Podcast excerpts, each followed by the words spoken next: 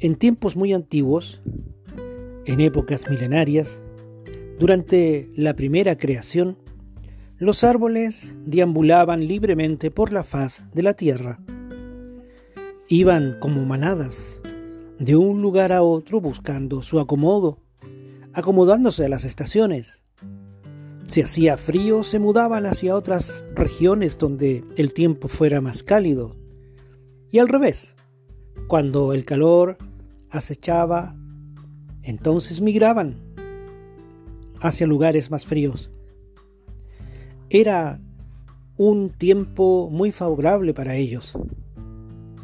A través de sus raíces, auscultaban la superficie de las tierras y al encontrar yacimientos de agua en las primeras capas subterráneas, inmediatamente echaban raíces y ahí se quedaban un, buen tiempo.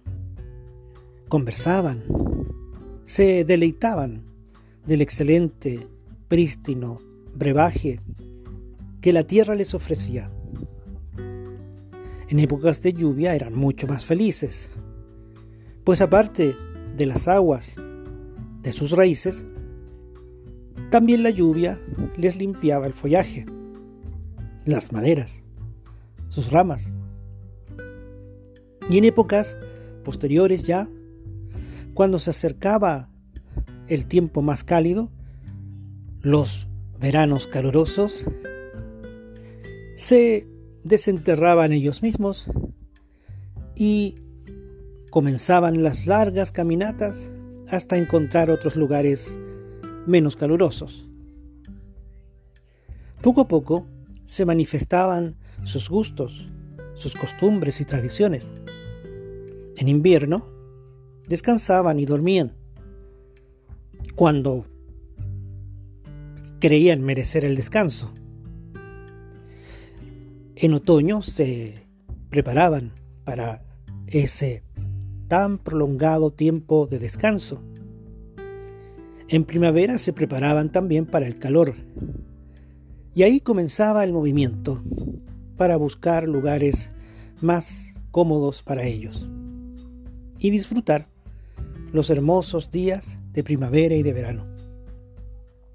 Las aves eran otras criaturas muy agradecidas, pues recorrían grandes distancias paradas entre sus ramas, y así pasaban generaciones, viviendo entre sus follajes, preparando sus nidos.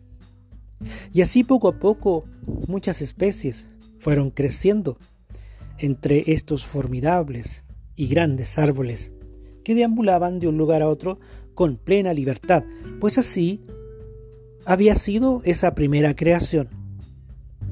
Eran árboles realmente felices, muy agradecidos, siempre. Hasta que un día Dios, desde lo alto, les dijo que debían ya asentar cabeza no podían andar deambulando de un lugar a otro. Pues en la segunda creación estaba ya pensado que tenían que germinar plantas, pasto, pequeños arbustos y otras hierbas que servirían de alimento para otros animalitos. También para las aves, que ya se nutrían de las semillas y de toda la arboleda que todos los árboles tenían. Los árboles indudablemente no hicieron caso y continuaban deambulando. Dios entonces volvió a decirles en su momento que necesitaba de ellos que se establecieran para que con su sombra pudieran crecer algunos otros vegetales. La sombra era beneficiosa para que esas pequeñas plantitas pudieran protegerse de los fuertes rayos del sol naciente, de aquel sol primigenio. Pero los árboles, haciendo caso omiso, continuaban deambulando y disfrutando de su existencia sin escuchar razones.